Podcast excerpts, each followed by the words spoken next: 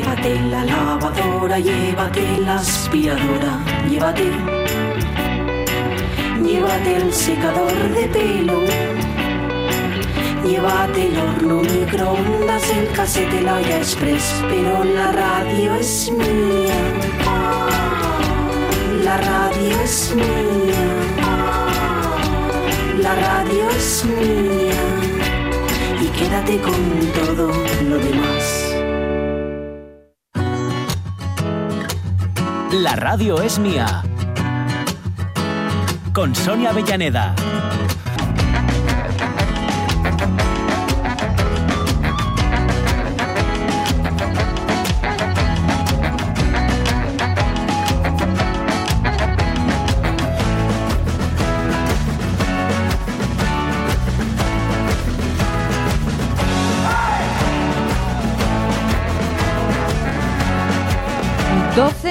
14 minutos. Fajana.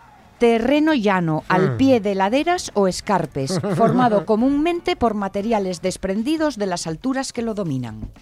Ahí está. Toma.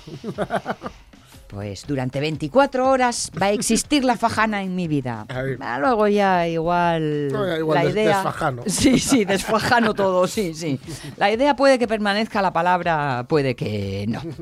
Encontrándonos cosas en el mundo y a veces llevando sorpresas, pues por ejemplo, porque encuentres 5 euros, ¿eh? decía, dice Roberto Cañal. Lo último fue un billete de 5 euros, Nakai.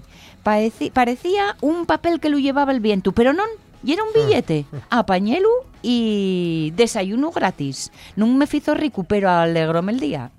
Oye, Oye. eh, eh, esto así un, un aire de sonrisa. La semana pasada, dice Alicia García López, esto leístela ya, encontré los pendientes que estaba Ah, sí, sí, sí. harta de La buscar. bolso. Vale, vale, vale. Entonces, estupendísimo. Así, y todos los demás, que tenemos la fecha, la ficha ya para las atracciones y el carrusel. Vale, muy bien. Pues entonces, más cosas para esta última hora del martes es charlar con César Alonso de Tu Colmena, charlar con Rafa Gutiérrez desde La Buena Letra y desde la Academia de la Lengua, su secretario, eh, Moncho Iglesias, que nos va a hablar además de la última publicación del Mm. Yetres Asturianes y el número 125 Ujú. y está lleno de un montón de estudios Mm. muy interesantes. A ver si esvillamos alguno para dar así Mm. una vueltina. Con estos eh, mimbres, Ujú. ¿cestu habrá? Y en el campo nacen flores, y en el campo nacen flores, y en la mar nacen corales.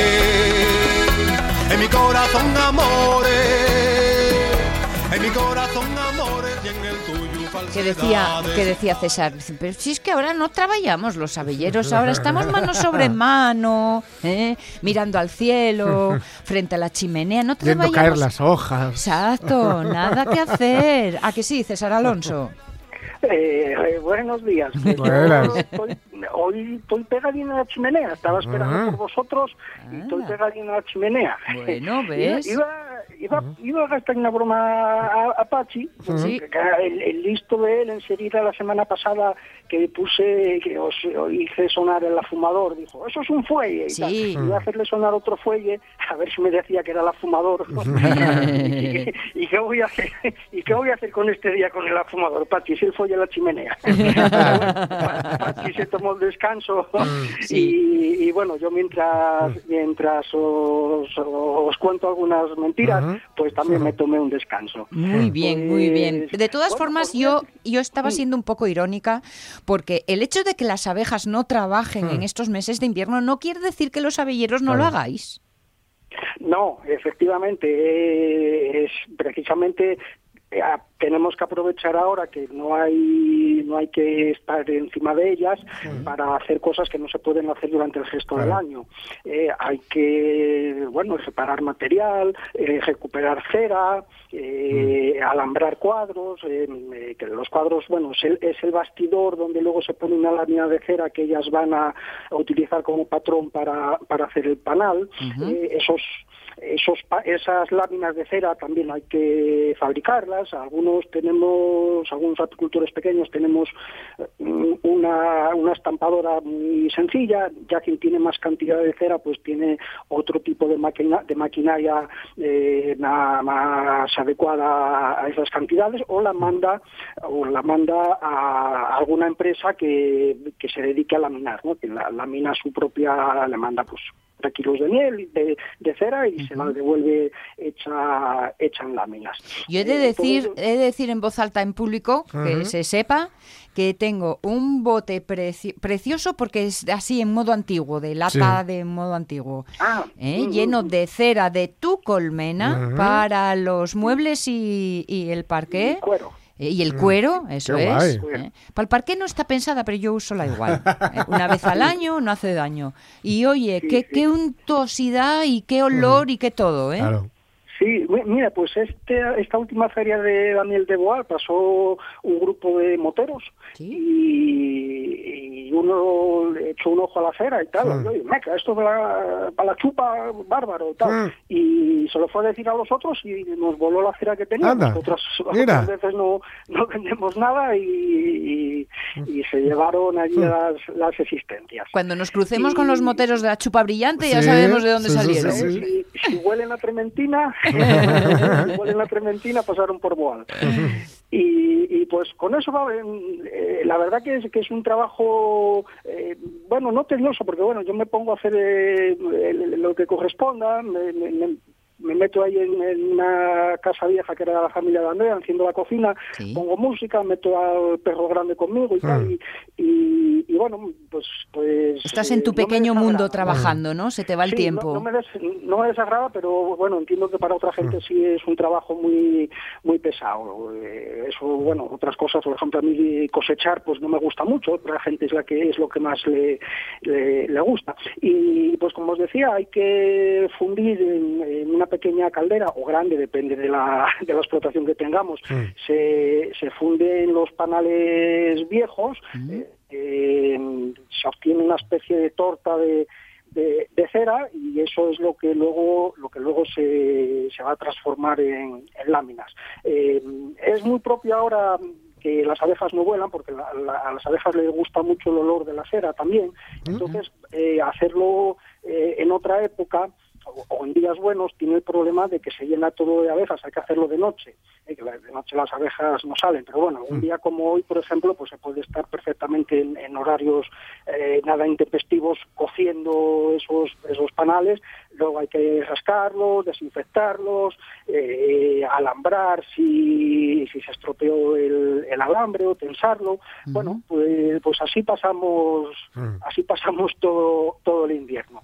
Las, la- las colmenas, la- las alzas, que es donde se almacenan los panales con miel que nosotros cosechamos, pues bueno, tienen que estar almacenados, hay que procurar que no se los coma la polilla, que, a poco que se despiste uno, pues, pues le, eh, en la primavera va a echar manos de ella y se encuentra con todo comido. Entonces, se suele quemar dentro del almacén donde estén un- unas mechas de azufre, eh, que es muy, muy tóxico. Sí. Todo lo- hay que tener cuidado por, por- por dos cosas. Uno, porque es muy tóxico, hay que encenderlo en un sitio donde no vaya a gotear y salir, salir rápido. Y, y entonces, eh, cualquier mm, ser vivo que respire Mm. todo esto, porque por lo siguiente que les voy a apuntar, eh, eh, se muere.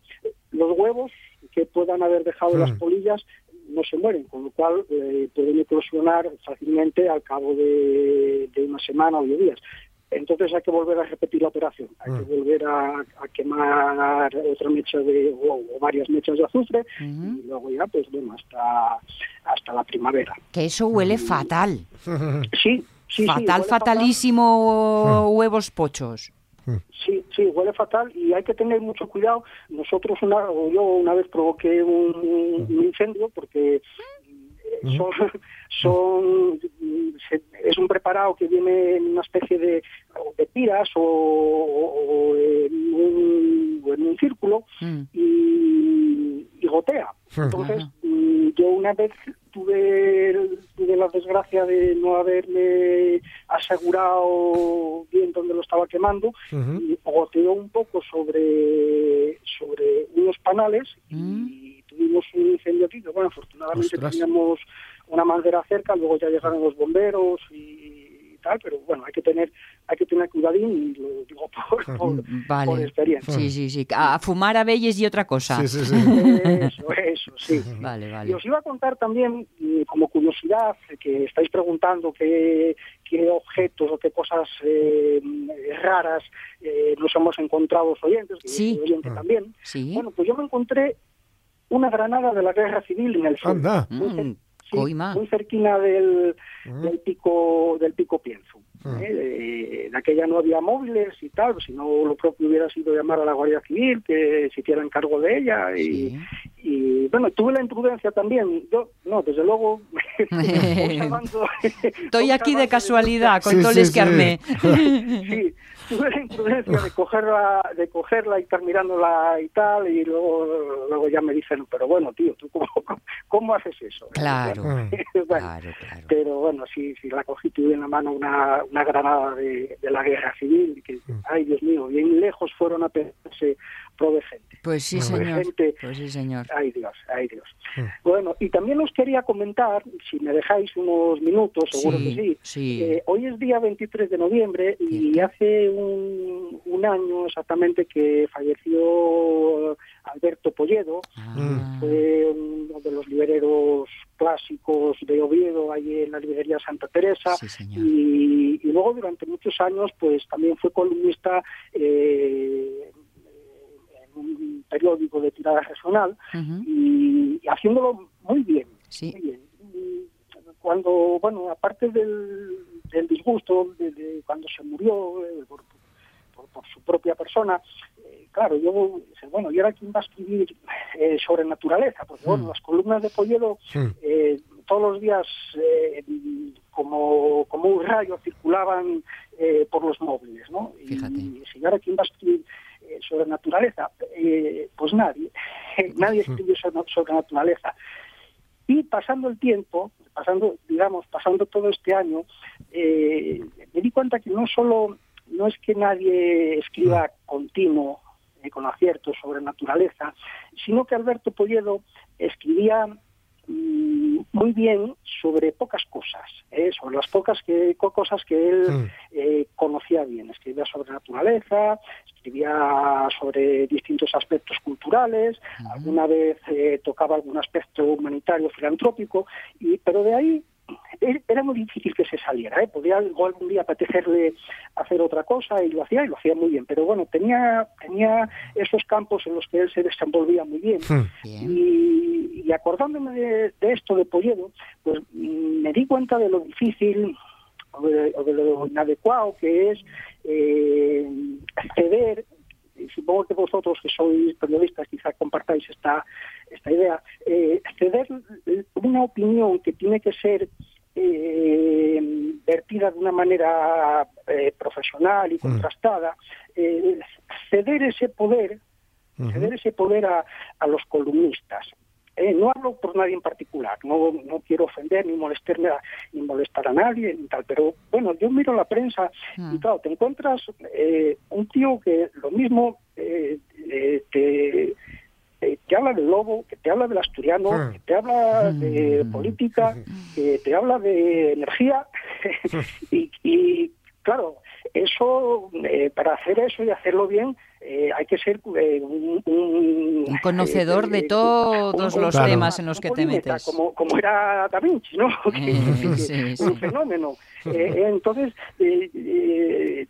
esa, un poco esa circunscripción que tenía Polledo a, a esos campos que conocía, yo creo que, que, que, se es superior incluso a, a lo bien que lo hacía cuando eh, cuando cuando los tocaba no El- el- la capacidad de decir bueno yo de esto no sé mucho o, tal, y, y no me meto aquí no el eh, bueno Sí. no ser un, un bocachanclas Sí, Sí, sí, sí, sí, sí. sí. Compartir Es- opiniones cuando además de una opinión puedes mostrar argumentos Claro, que te avalan. claro.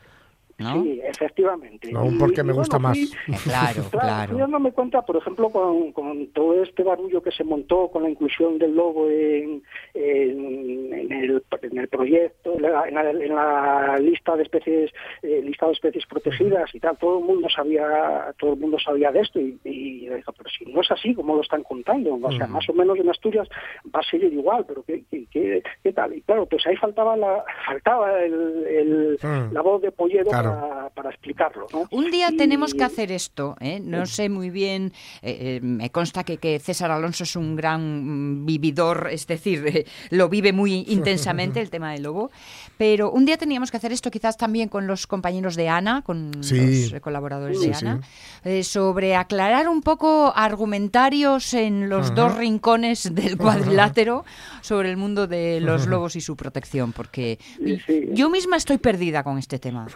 Sí, no, pues en Asturias prácticamente está como estaba. No, Ya. o sea, Ya, ya. No, era un- no era una cosa que en particular a Asturias le, le supusiera ningún cambio, ¿no? Y luego mi asombro fue cuando eh, el director general dimitió y bueno, pues bien dimitido estás cuando no entiendes lo que lo que acaba de pasar, ¿no? Pero bueno, estábamos estábamos recordando la figura Sí. de, de Alberto Polledo eh, que, que, bueno, pues, pues bueno, ahora al, al año de, de su ausencia, pues eh, pues la verdad sí que, que muchas personas la, la echamos en falta y bueno, es, es insustituible evidentemente, pero bueno, a ver si aparece alguien que, que pueda en cierta Bueno, medida eh, oye. compensar esas, esos campos que, que, que quedaron A lo mejor, a lo mejor no en todos los campos, pero en algunos Sí. de ellos ese alguien puede ser tú. ¿Eh? No, ¿Eh? bueno, claro. No, yo no tengo mucho. eh, no, no, Tienes no, conocimiento no, no. del medio y Ajá. capacidad para comunicarlo, o sea que Bueno, bueno. No, no, yo tengo el síndrome del impostor y a vosotros. Bienvenido al club, amigo. bueno. Perfecto. y Oye, nada, tenías pues bueno, preparada y, y ya será para rematar, eh, pero yo creo que sí me- que hay que meterse en ello. Una fórmula para Sí. el acné. Anda. Ah, Amiguitos. Sí, sí, porque también, eh, eh, luego de- también volvemos con lo que eh, al, al principio, mm, eh, como durante toda la primavera y el verano, pues estamos muy atareados y no tenemos tiempo para ciertas cosas y ahora es cuando podemos ir preparando algunas cocinas que, que, bueno, pues, pues para uso doméstico, para los familiares, en algunos casos eh, puede venderse, pero eh, bueno, es cuando se hacen pues, mm, eh, preparados eh, de- eh, para los labios, para problemas de piel y, con este con esta orientación pues pues os voy a dar a vosotros y a los oyentes un, un preparado que es para un tónico eh, contra los problemas de, de acné. Vale. Eh, vosotros que estáis en una segunda pubertad o tercera pubertad. no sé. No sé cuántas llevo ya. sí. Pubertades, no sé, pero adolescencias. Bueno, pues, pues nada, es muy sencillo, por eso, por eso lo, lo digo, porque es muy sencillín y... Vale. A ver, ¿qué la- hacemos? ¿Qué necesitamos? Pues necesitamos eh, alcohol al 90%, alcohol de farmacia. Vale. Al, al 90%, necesitamos propóleo, Mm, eh, tintura de propóleo, que eso se puede comprar Sí. en una herboristería sí, sí. o incluso en una farmacia, eh, va, va, va- no, pregunten precios, pero bueno, va, va a ser eh, aproximado. Y, y luego eh, agua. Vale, ah, Nada bueno, más, bueno, ¿eh? bien. Eh, entonces, bueno, y, y un, un botecín de estos de spray, de flis flis, eh, de, de Sí. cualquier bazar, Pues feliz, me encanta. para, para luego, luego echarlo. Bueno, pues nada, eh, para, para hacer 125 mililitros, de, que ya nos, nos da para, para curarnos luego hasta la viruela, Mm, eh, necesitamos eh, 12, 12 mililitros, 12,5 mililitros de propóleo. ¿eh? Tenemos que medirlo pues, con algún aparato, algún- alguna cosa que tengamos en casa en cocina para medir o con una jeringa, que probablemente tengamos alguna en la casa de- de cuando pinchamos al perro o de Mm. otras cosas. ¿eh? Bien. 12,5 mililitros de propóleo. Vale. Eh, alcohol, 25 mililitros. Vale. y el resto, que, que serían 87, 87,5, 88 mililitros eh, de agua para completar los 125 mililitros. Bueno, pues, pues es, es muy sencillo. Eh, se- se- en, una, en un recipiente se añade, se pone primero el propóleo, eh, después se añade el alcohol y luego se completa con agua. Ya está. Va a tomarnos un tono azulado, ¿eh? porque el alcohol tiene algún aditivo que, que es lo que en- en- en- al contacto con el propóleo pues se torna en azulado, azul. la- Sí, es Vale. una cosa curiosa. Eh, eh, nada, lo revolvemos un poco, lo metemos al bote con un embudo pequeñín y, Y eh, lo agitamos y ya está. Esto Perfecto, para aplicar, ¿eh? perfecto. Se, se aplica por la cara, se extiende un poco con los dedos o con un, con un poco de papel de cocina o de papel higiénico eh, para que no lo para que no lo chupe porque si no no hacemos nada y se deja pues hombre, si lo utilizamos de noche pues hasta el día siguiente y si no pues durante el día no se nota eh no, no- ese- ni se nota ese color azul ni se nota el, el color ambarino del, del propóleo ¿eh? Muy bien, pues Eh, entonces, de aquí a Nochevieja, vamos, una piel inmaculator nos va a quedar, ya lo verás, Es- César Alonso. Bueno, pues, eh, oye, igual es un regalo bueno para de, de- de- para algún chaval que esté un poco preocupado, alguna chavala que esté un poco preocupada con, con esto, pues eh, mira, estos son tus reyes. Muy bien, Claro. sí, sí, sí. Bueno, vas a ver a poco, pero... César Alonso, al frente de tu colmena, todos los martes en la radio es mía. Besos y Eh, el martes abrazos. que viene, sí, venga, hasta luego. Venga, David. chao, chao. 12 y 34.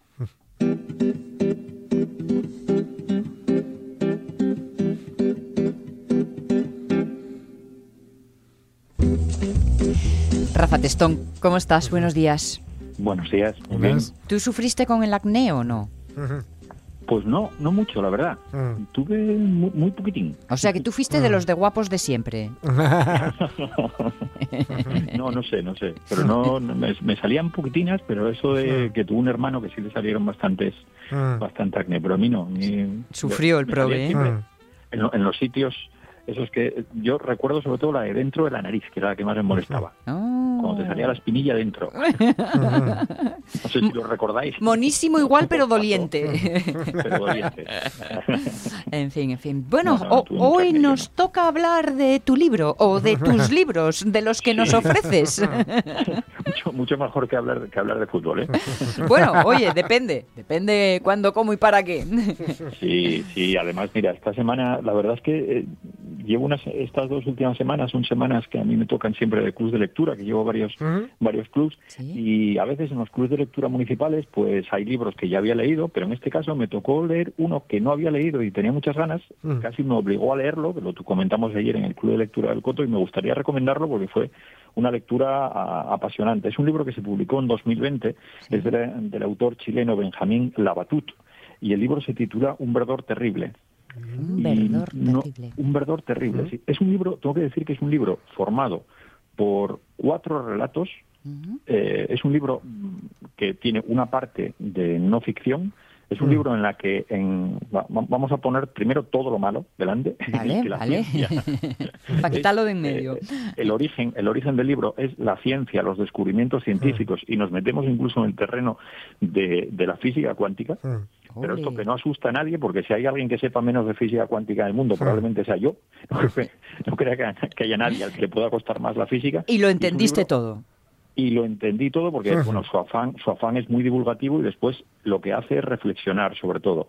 Él se centra en, en grandes eh, genios que investigaron, que lucharon por una idea, por tratar de comprender el mundo y después cómo llegaron a un- en un momento en el Mm. que primero el, el mundo hizo otra cosa totalmente diferente con lo que ellos habían creado y después ellos llegaron a la eh, fueron llegando a, a la, a la gran conclusión terrible Mm. terrible que es que no se puede comprender llegar un momento en el que la ciencia casi actúa como ella sola no tú llegas a te, te metes en un éxtasis de, de locura de tratar de descubrir sobre todo a través de la matemática pero llegar a llegar a la conclusión de que la ciencia ya es un como si fuera un, un ente individual donde no hay tampoco ningún tipo de, de regla moral. Por, por ejemplo, para ver un poco cómo lo, cómo lo va enlazando, el autor empieza con la creación del azul de Prusia.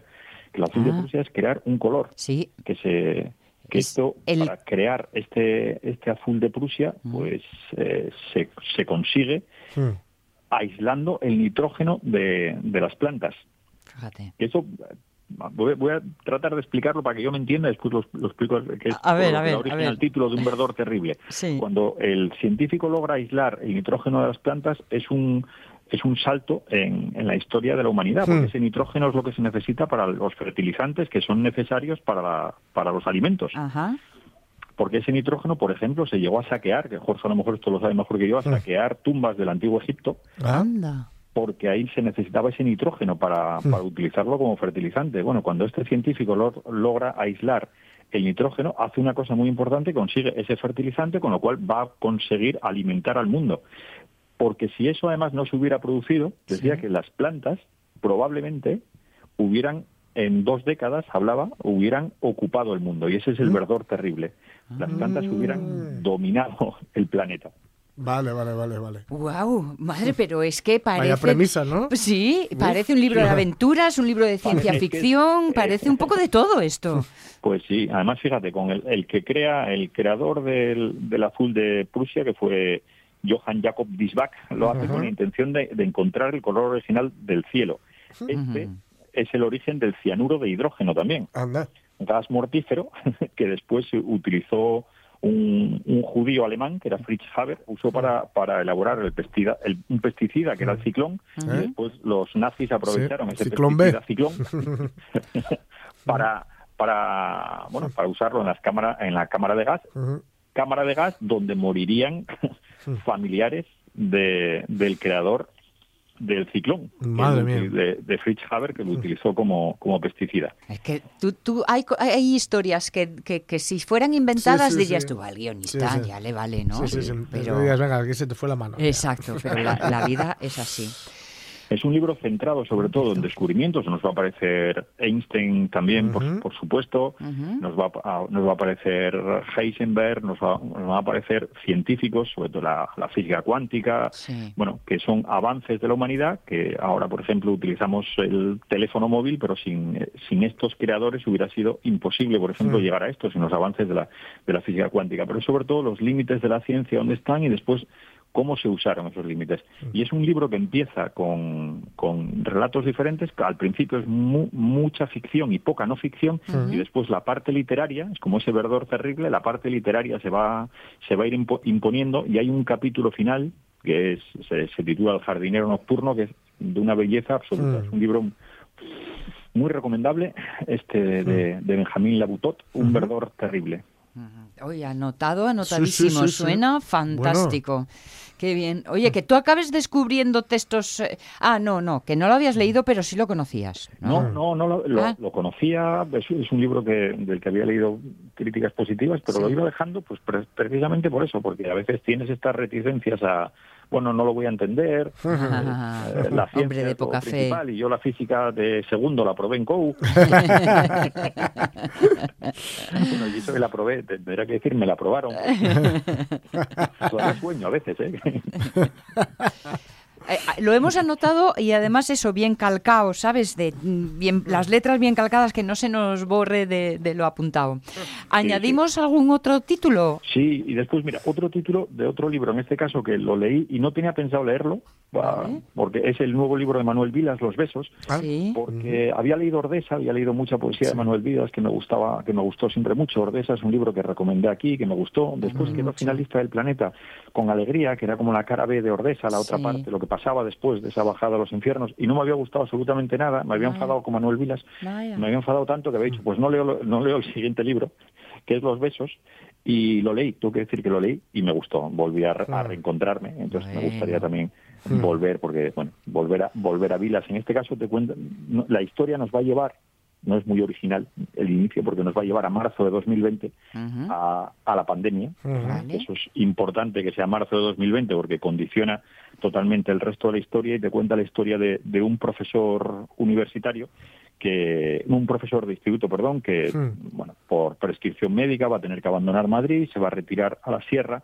y ahí va a encontrar a una mujer eh, 15 años menor y ahí los dos, en ese no espacio, en ese no tiempo que fue el de la pandemia, van a vivir una, una historia de amor apasionada. Y esto es casi como, como en Casablanca, el mundo se desmorona y tú nos enamoramos. Sí.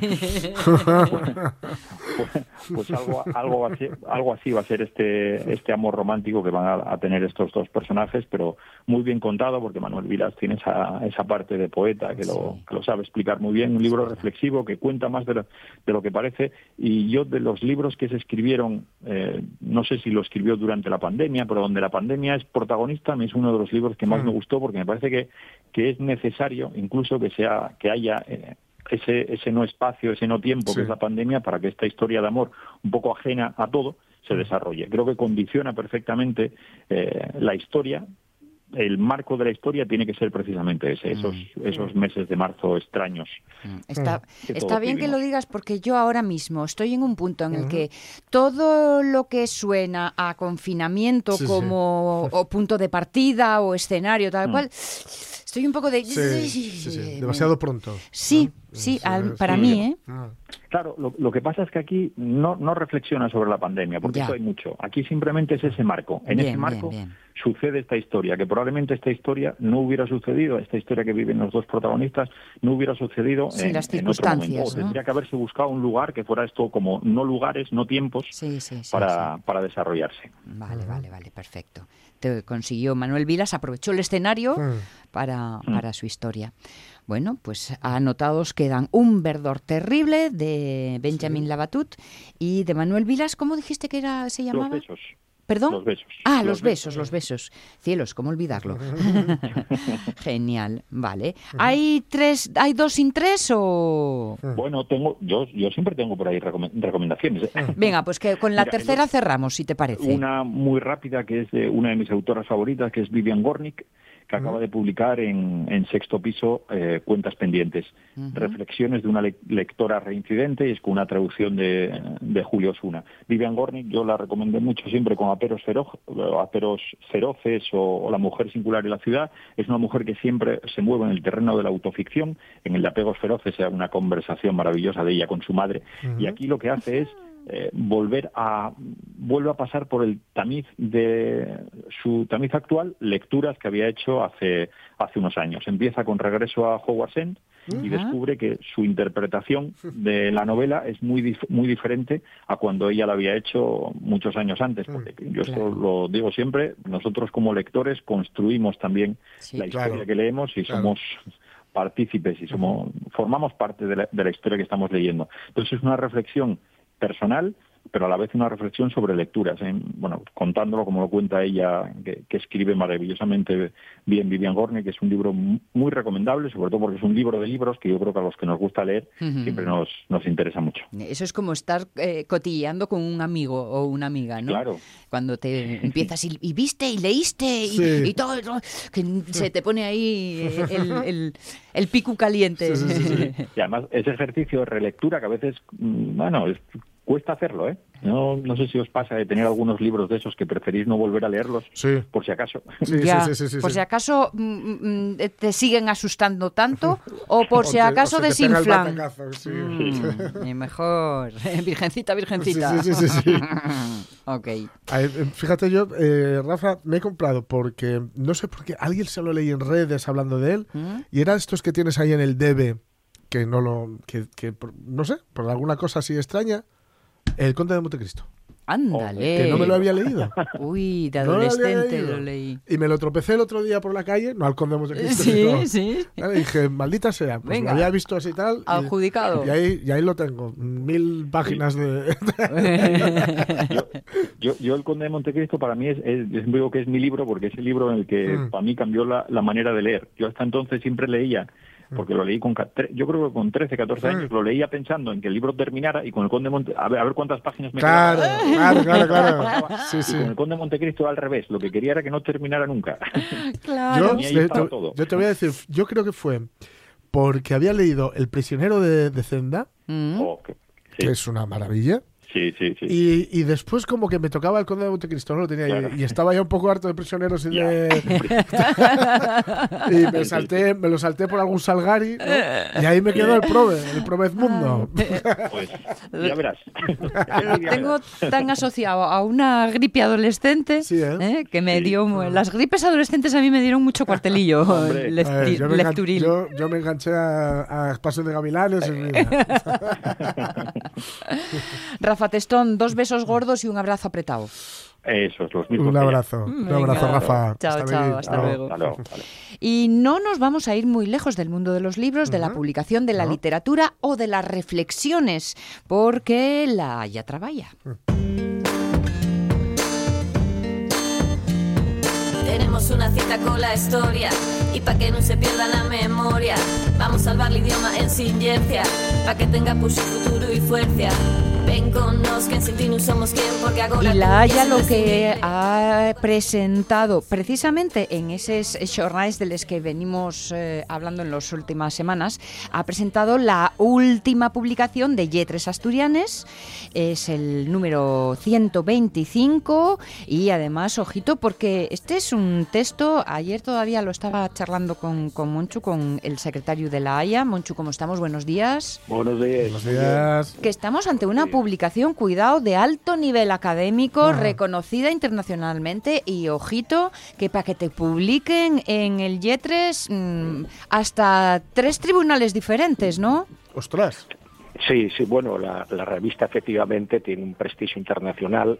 eh, siempre la, la academia mm, trató de, de que fuera así y la subdirectora, la directora de la, de la revista, que es Ana Cano, Sí. pues efectivamente encargase de ello, de, de caltener ese nivel académico importante en la revista. Mm, Muy bien, muy bien.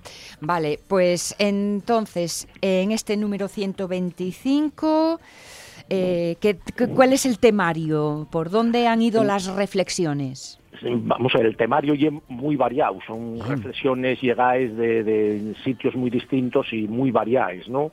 Eh, son ocho artículos eh, de fondo, Ujú. digamos, más después les reseñas bibliográficas y, y de, de ellos anuncios eh, que da la academia, ¿no? Bien. Entonces, de, de los ocho artículos, ya digo, de, de temática muy variada, pues eh, no- yo no- casi no me atrevo a, a destacar a ninguno. Hay de ellos que a mí me presten más que otros, pero, pero eso ya va en, en la cuestión de cada uno.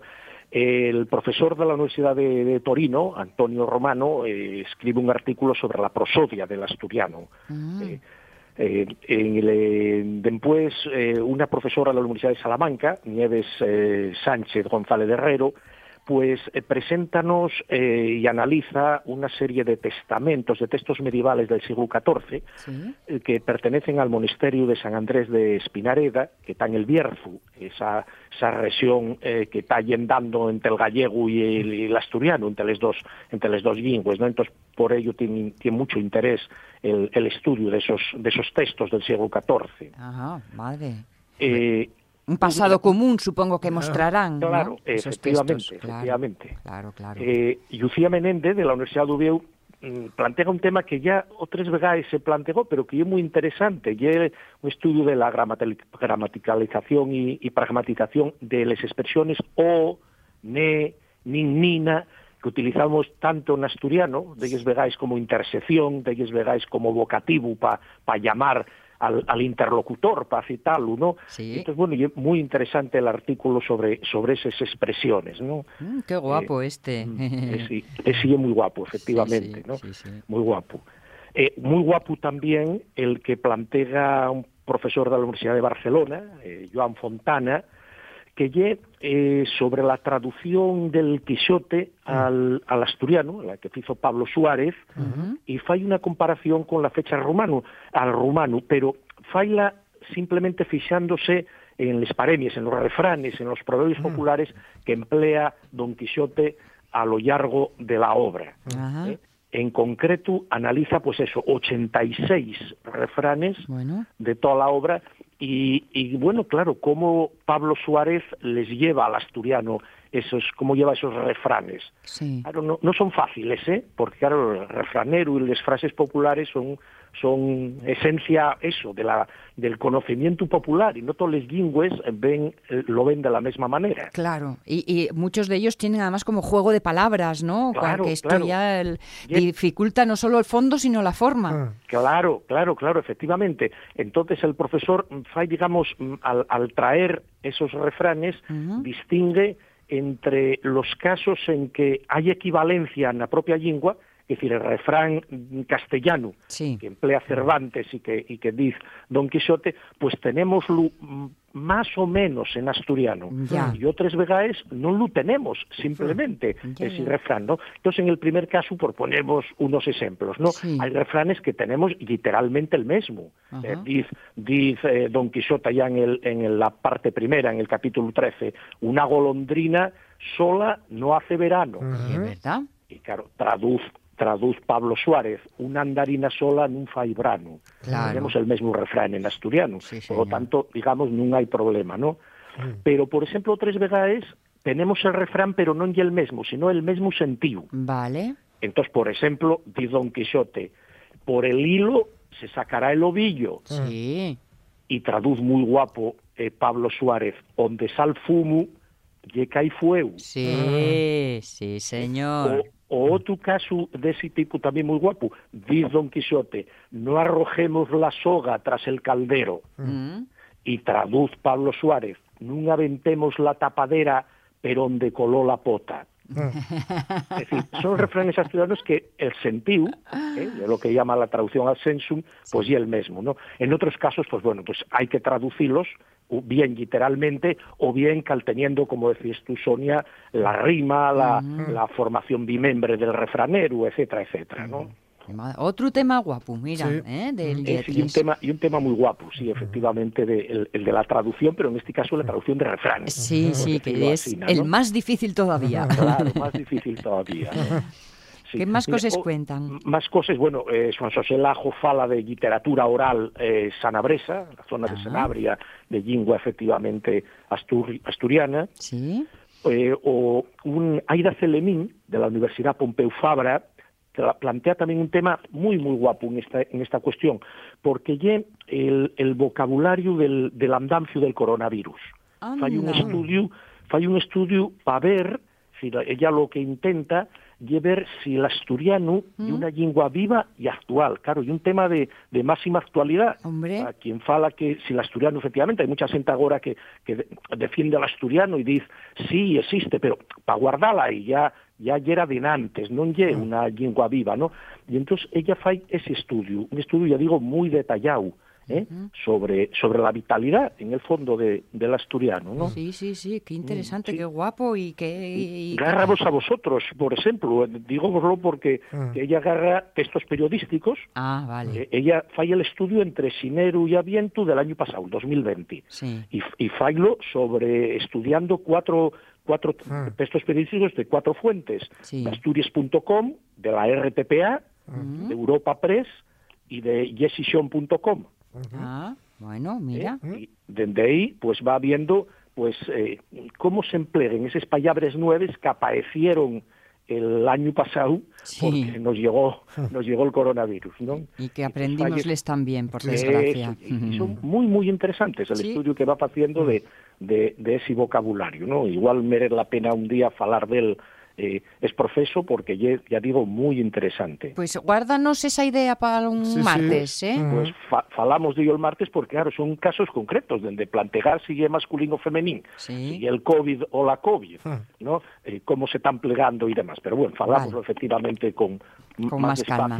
Sí, porque quédennos ¿no? dos minutos y dos temas. Bueno, pues na, mira, eh, de Marcos Rodríguez de la Universidad de Uvieu, eh, fala de fai una comparación entre cómo allá a finales del siglo XIX eh, se vio la diglosia en el mirandés y el asturiano, cómo la vio Ah. Vasconcelos y cómo la vio lo que se llama la generación de folclore, el grupo de la Quintana en la Universidad de Oviedo a finales del XIX. Mm, vale. Y Ramiro González Delgado, que es un asturiano pero que está en la Universidad de Extremadura, pues recupéranos completo un texto de Francisco González Prieto, que ya se asolellara en, en La Habana en 1922, La Esfollaza, pero que estaban incompletos, faltaban ni los 40 primeros versos, y atópalos él eh, ahí en la Biblioteca de Asturias, ahí la que está en el Fontán, Sí. entre los papeles de Enrique García Rendueles, pues aparece eh, a manuscrito el texto y entonces recupérense esos esos 40 primeros versos que faltaban Bueno, de- del poema. Vaya regalo eso, ¿no? Sí,